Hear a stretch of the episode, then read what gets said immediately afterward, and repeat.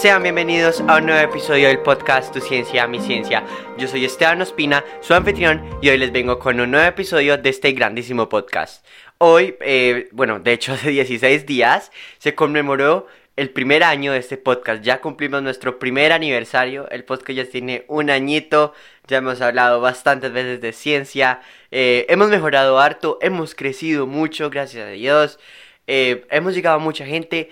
Y la semana pasada, o antepasada, que fue el Día de la Tierra, eh, quedé muy agradecido con mi colegio porque me hizo una conmemoración por el podcast y lo recomendó en sus redes sociales y quedé muy contento ya que se nota que el colegio ve los talentos que hay dentro del colegio porque muchas veces pasa que los mismos colegios se ven apagados los talentos de los alumnos, pero en mi colegio, eh, gracias a Dios, se fue antes eh, iluminado. Eh, para que los que no saben, yo estudio en Liceo Pino Verde, no voy a decir qué ciudad, porque para mantener privacidad. Bueno, Hoy vamos, como ya vieron el título, a decir la ciencia de la ciencia ficción. A todos nos ha pasado que hemos visto una película de ciencia ficción y hemos dicho y han dicho términos muy complejísimos, pero la realidad es que todo lo que han dicho no ha tenido nada de sentido. Por ejemplo, activen la barrera de fotones electrónica de, de yo no sé qué cosas, o sea, eso no tiene ningún sentido alguno.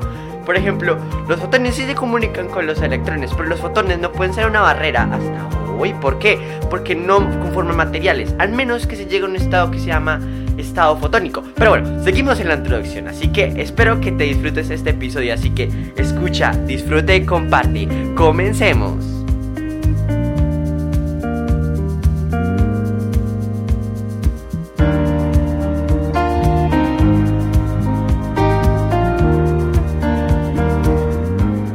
Como ya les conté en la introducción, hoy vamos a hablar de la ciencia de la ciencia ficción.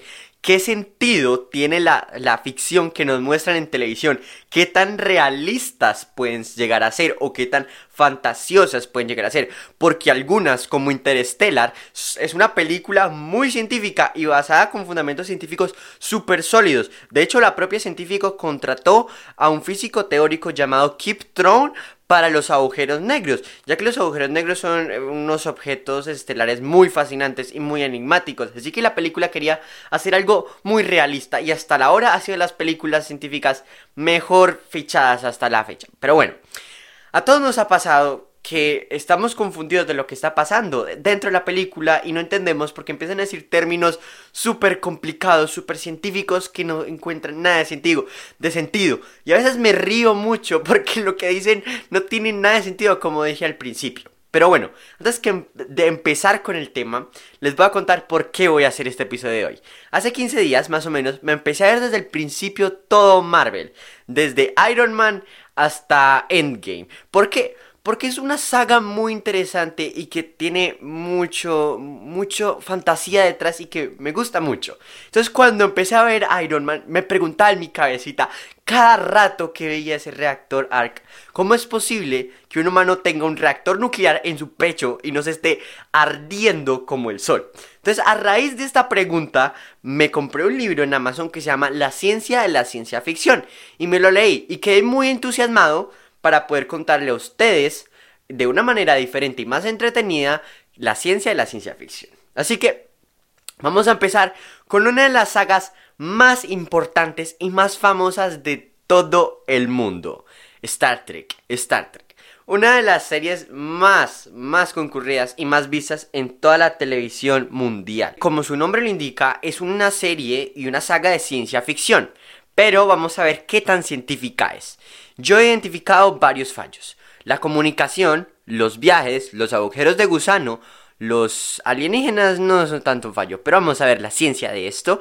Y, una de las y la que más me gusta, la teletransportación. Ya vamos a ver por qué. Eh, tiene algo que ver con cuántica, ya van a ver. Bueno, la comunicación. En Star Trek nos presentan que la comunicación es instantánea entre distancias superlumínicas, o sea, estelares, para que quede más claro, porque me equivoqué, qué pena yo, yo. Cuando hablamos de, distancias estelares, hablamos de distancias en años luz. Años luz se, se refiere a la distancia que se demoraría la luz en recorrer un año. La luz, para que se den una idea, en solo un segundito recorre 299.792 kilómetros. En solo un segundo. Eso es una barbaridad. Por ejemplo, para darse una idea, de aquí a nuestro Sol hay solo 8 minutos luz. O sea, que si le mandáramos un mensaje a alguien que está en las proximidades de nuestro Sol, si no se ha quemado, le llegaría con un retraso de 8 minutos.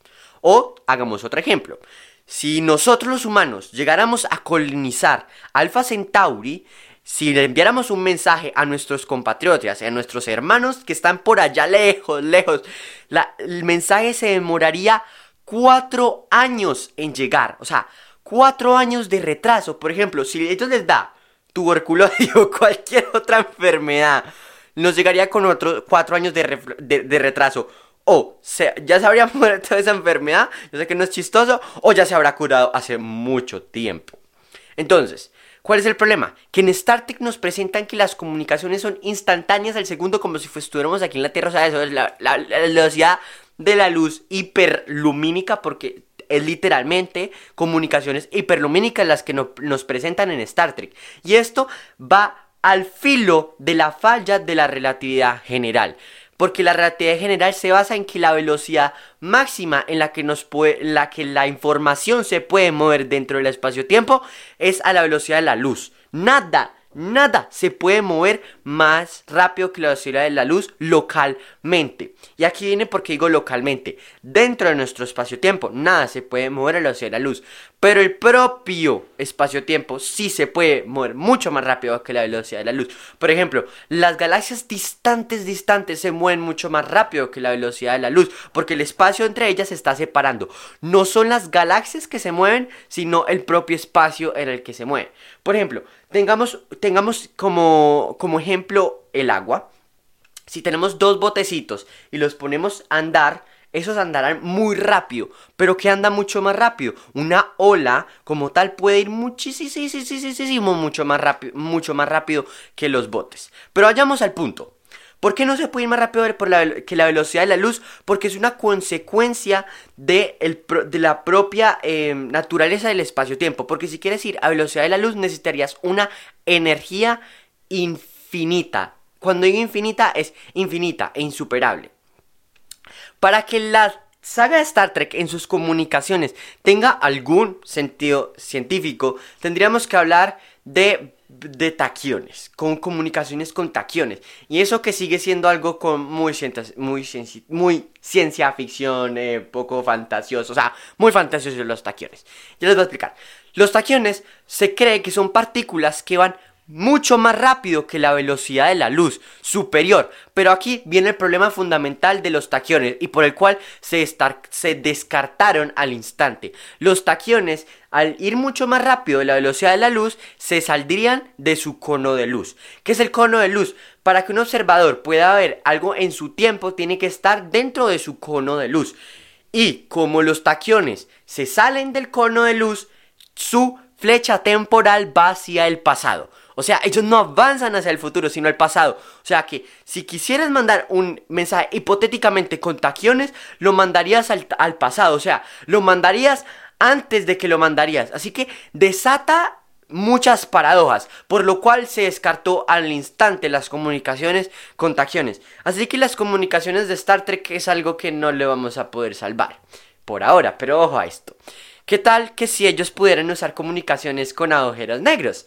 Recuerden que los agujeros negros son una consecuencia del propio espacio-tiempo, que son dos conexiones con dos agujeros negros. Por ejemplo, imagínense una hoja de papel muy grande.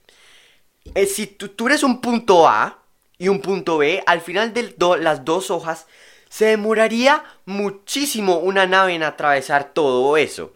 Hipotéticamente como si fuera el universo, o sea, hagámoslo a escala. Pero si doblas la hoja a la mitad y haces un hueco, la nave podría atravesar ese hueco y se demoraría muchísimo menos en hacerlo. Haz el experimento y verás. Teóricamente hablando, eso es un agujero negro. Pero vienen las implicaciones del por el cual no se puede hacer un agujero negro.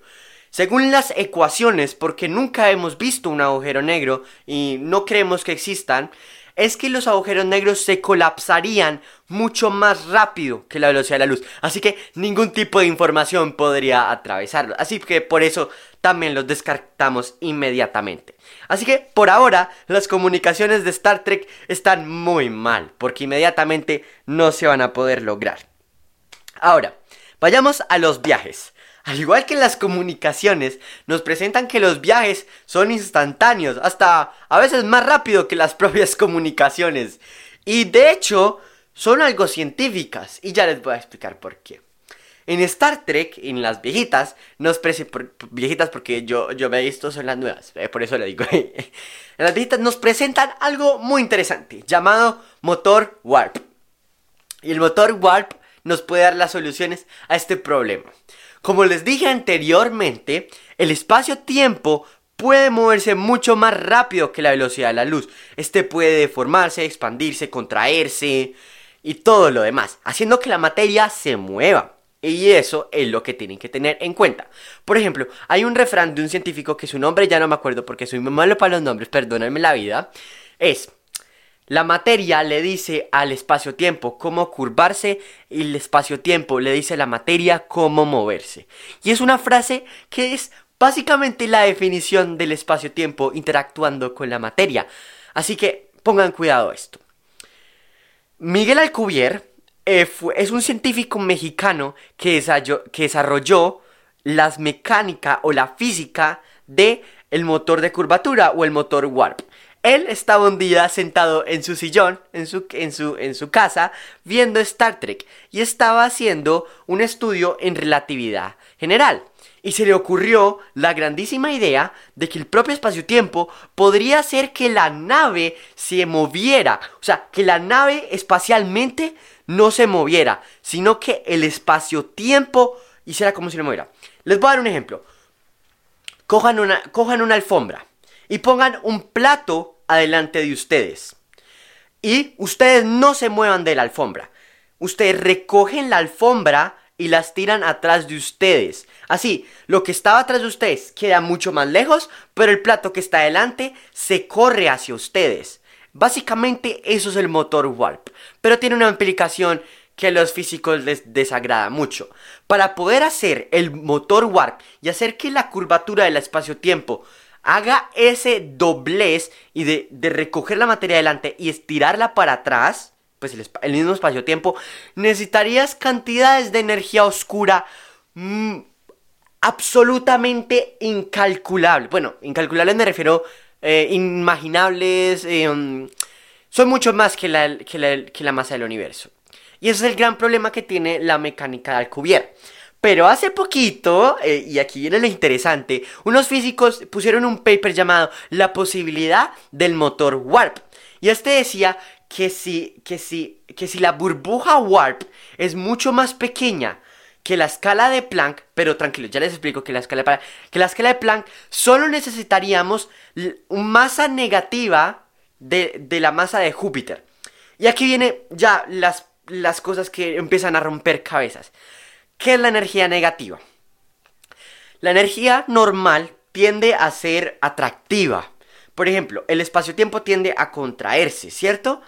Pues la energía negativa tiende a estirarse, tiende a expandirse, como la propia expansión del universo. De hecho, muchos teóricos creen que la energía negativa es la responsable de la expansión del universo. Y lo digo porque están muy involucradas. Pero bueno, ¿cómo podemos, carajo, generar energía negativa?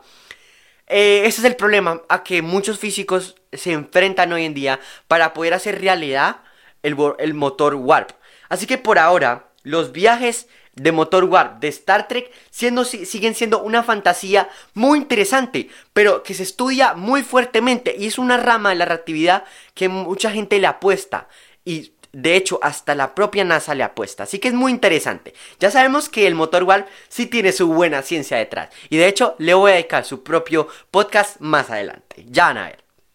Ahora, la tercera cosa a la que veníamos con Star Trek. Los agujeros de gusano. Como ya les mencioné anteriormente, los agujeros de gusano son una propiedad que... A ver, vamos desde el principio.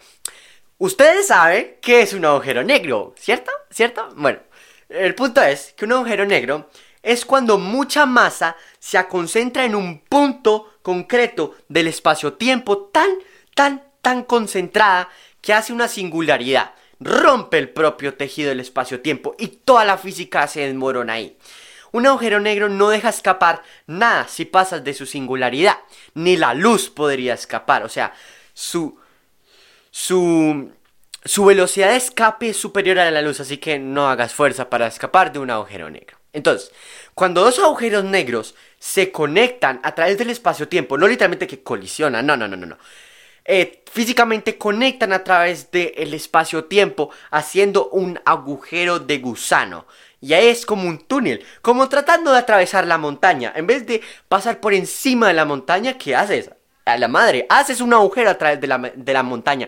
Esto es básicamente lo que hacen los dos agujeros negros al hacer un agujero de gusano. Pero como ya les dije, el agujero de gusano tiene muchas implicaciones, que se cierra a la velocidad de la luz. Se cierra la conexión entre los dos agujeros negros y pum, pum, desaparece plum, plum, plum, plum, plum. O sea, la conexión entre ellos dos desaparece y quedarías en una singularidad. Y no creo que quieras en una singularidad porque probablemente mm, mueras. Eh, sí, no, va a ser un poco desagradable. Así que, no, ignoremos eso. ignoremos los agujeros de gusano. No son una buena idea para, para hacer comunicaciones y poder viajar. No, descartémoslas completamente. Además, el otro problema es que no podemos diferenciar hasta ahora, físicamente desde afuera, cuál es un agujero negro y un agujero de gusano. Porque es el problema de la ausencia del pelo. No podemos distinguirlos.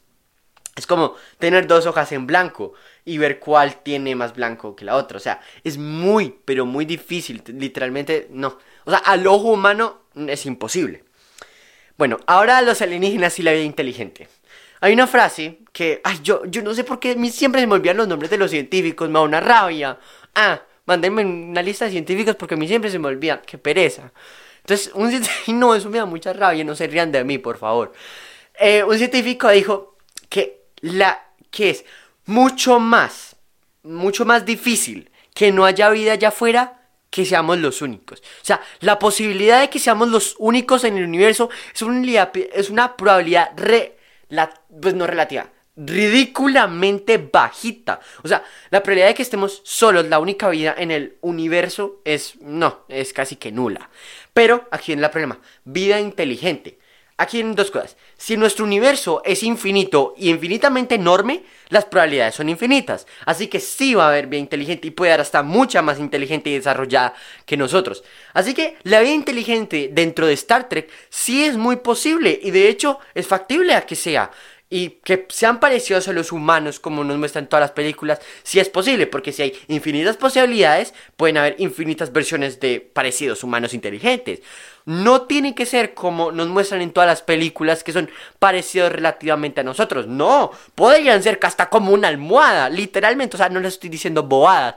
Podrían ser una vida inteligente como almohada. Solo que nos cuesta imaginar cómo sería su vida, ya que nosotros no hemos visto una almohada caminar. O sea, cuando digo una almohada, no literalmente su, su, su formación atómica, literalmente como la es, sino su formación estructural, o sea, parecida a la forma de la almohada.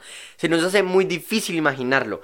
Y no estoy diciendo que haya una vida inteligente de la forma de la almohada, solo que si hay infinitas posibilidades, esa es una posibilidad. Obviamente, siempre y, siempre y cuando calga dentro de las leyes físicas conocidas. Por favor, no, universo, no vayas a romper tus propias reglas. En, en, la mesa se conoce al caballero universo, por favor. Es la última de la que más emocionado me tenía al llegar. La teletransportación. Es la que más cosillas tiene de física cuántica. Mm.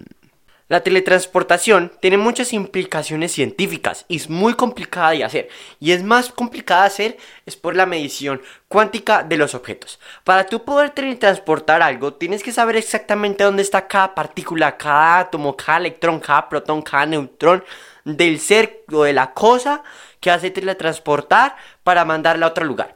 Porque tienes que registrar toda su información para poderla reconstruir en ese otro lugar. Y aquí viene el problema de la medición.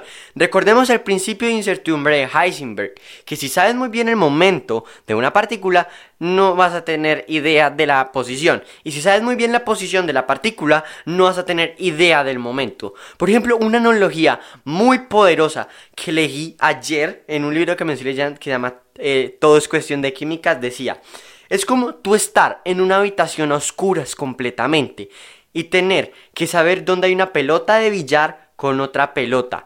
Tú tiras la pelota que tienes en la mano y le pegas a la otra pelota y tú escuchas. Y tú al escuchar puedes identificar dónde estaba esa otra pelota, la que quería saber dónde está.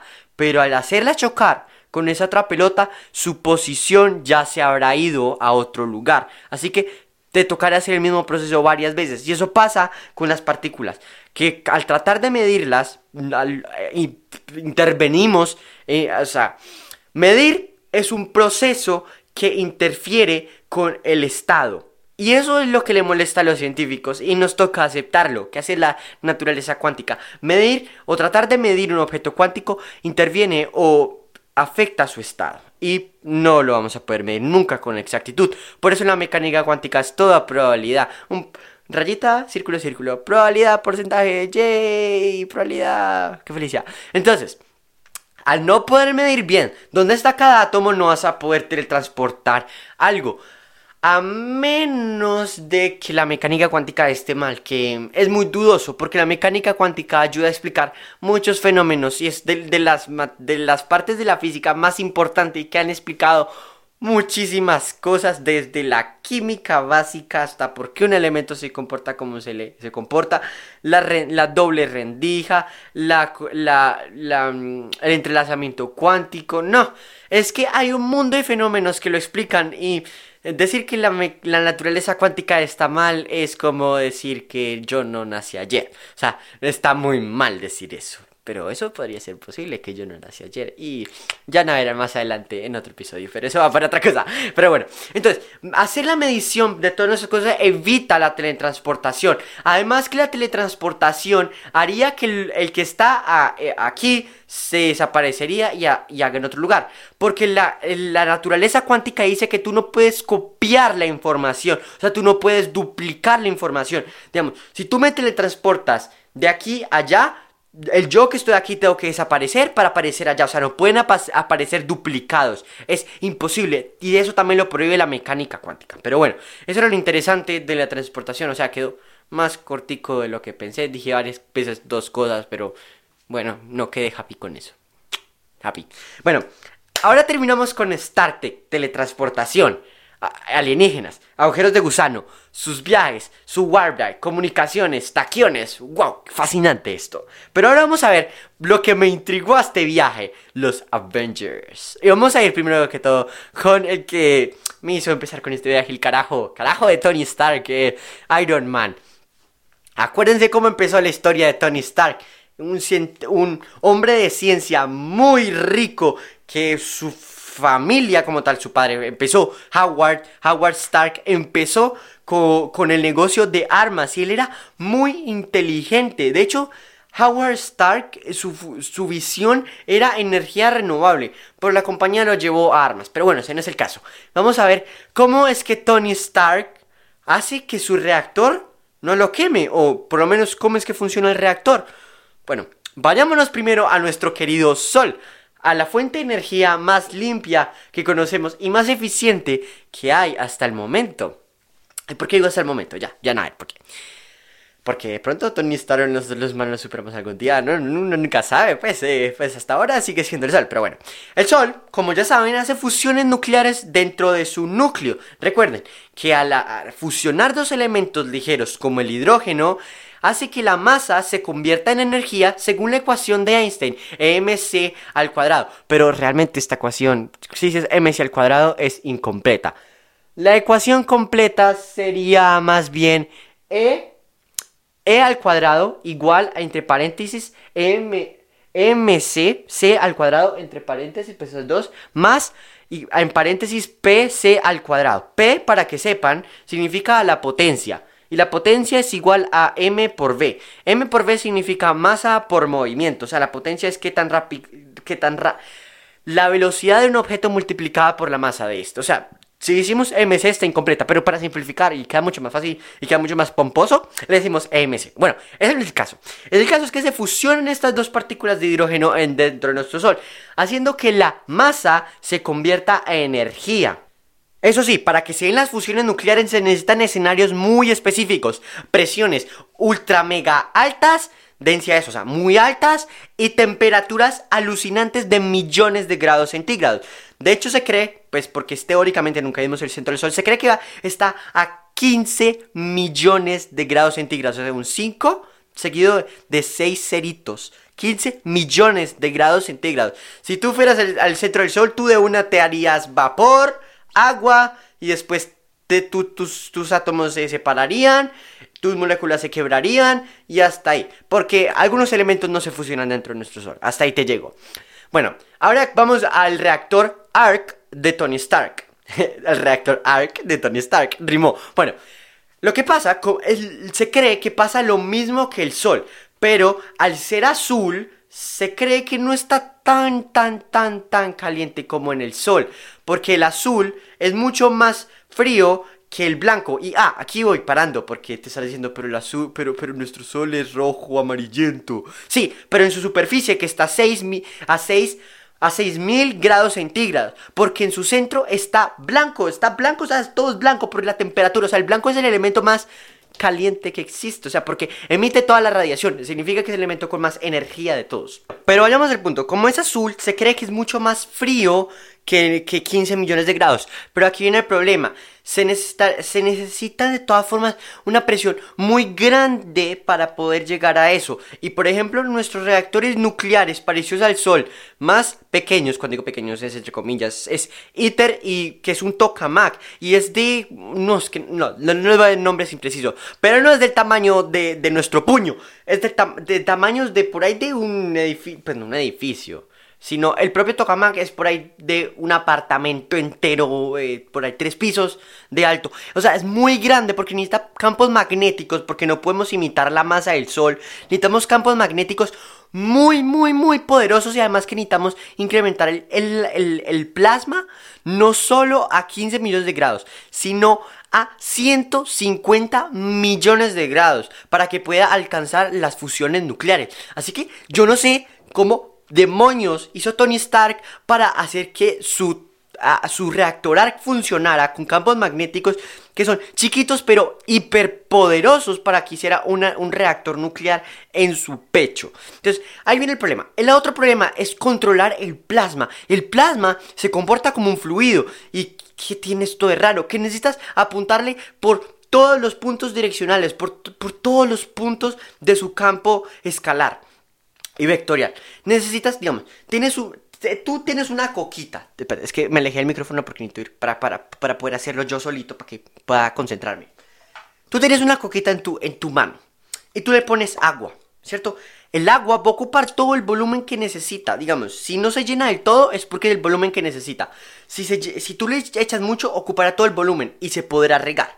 Pero si quieres hacer que el agua, se, hacer una bola con el agua, necesitas apuntarle por todas las direcciones para que pueda hacer esa bolita, haciendo como, pues sí, porque una bola es cuando tiene por todas las direcciones. Pero para hacer por el topa, para hacer en el tokamak, que es una donut, necesitas en el centro hacer fuerza. Es que es muy complicado, ¿no? Es que en un podcast es muy difícil mostrar imágenes porque, bueno, de pronto hago un canal de YouTube, ¿eh? No sé, de pronto. Entonces necesita apuntar por todas las direcciones posibles en el campo magnético. Y es uno de los grandes problemas, porque los campos magnéticos pueden, pueden, pueden, hacer rupturas, como el campo magnético del Sol, que hace conexiones y reconexiones, haciendo que sea muy, muy difícil ah, controlar el plasma con un campo magnético.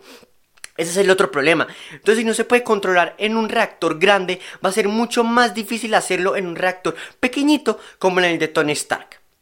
Ese es otro problema que tiene el reactor nuclear de Tony Stark. Otro, contener el calor. El calor que tiene, Dios mío.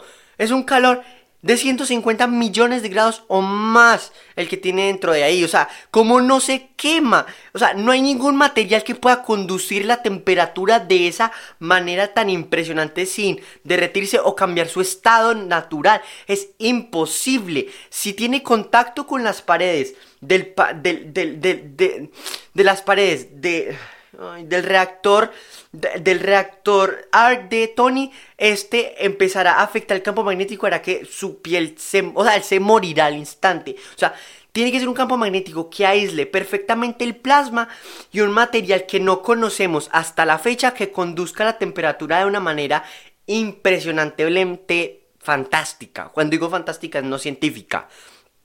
Ese es, otro problema que tiene el, reactor de Arc de Tony. Otro, que nos presentan un material en la película fantástico que no envenena a Tony Stark.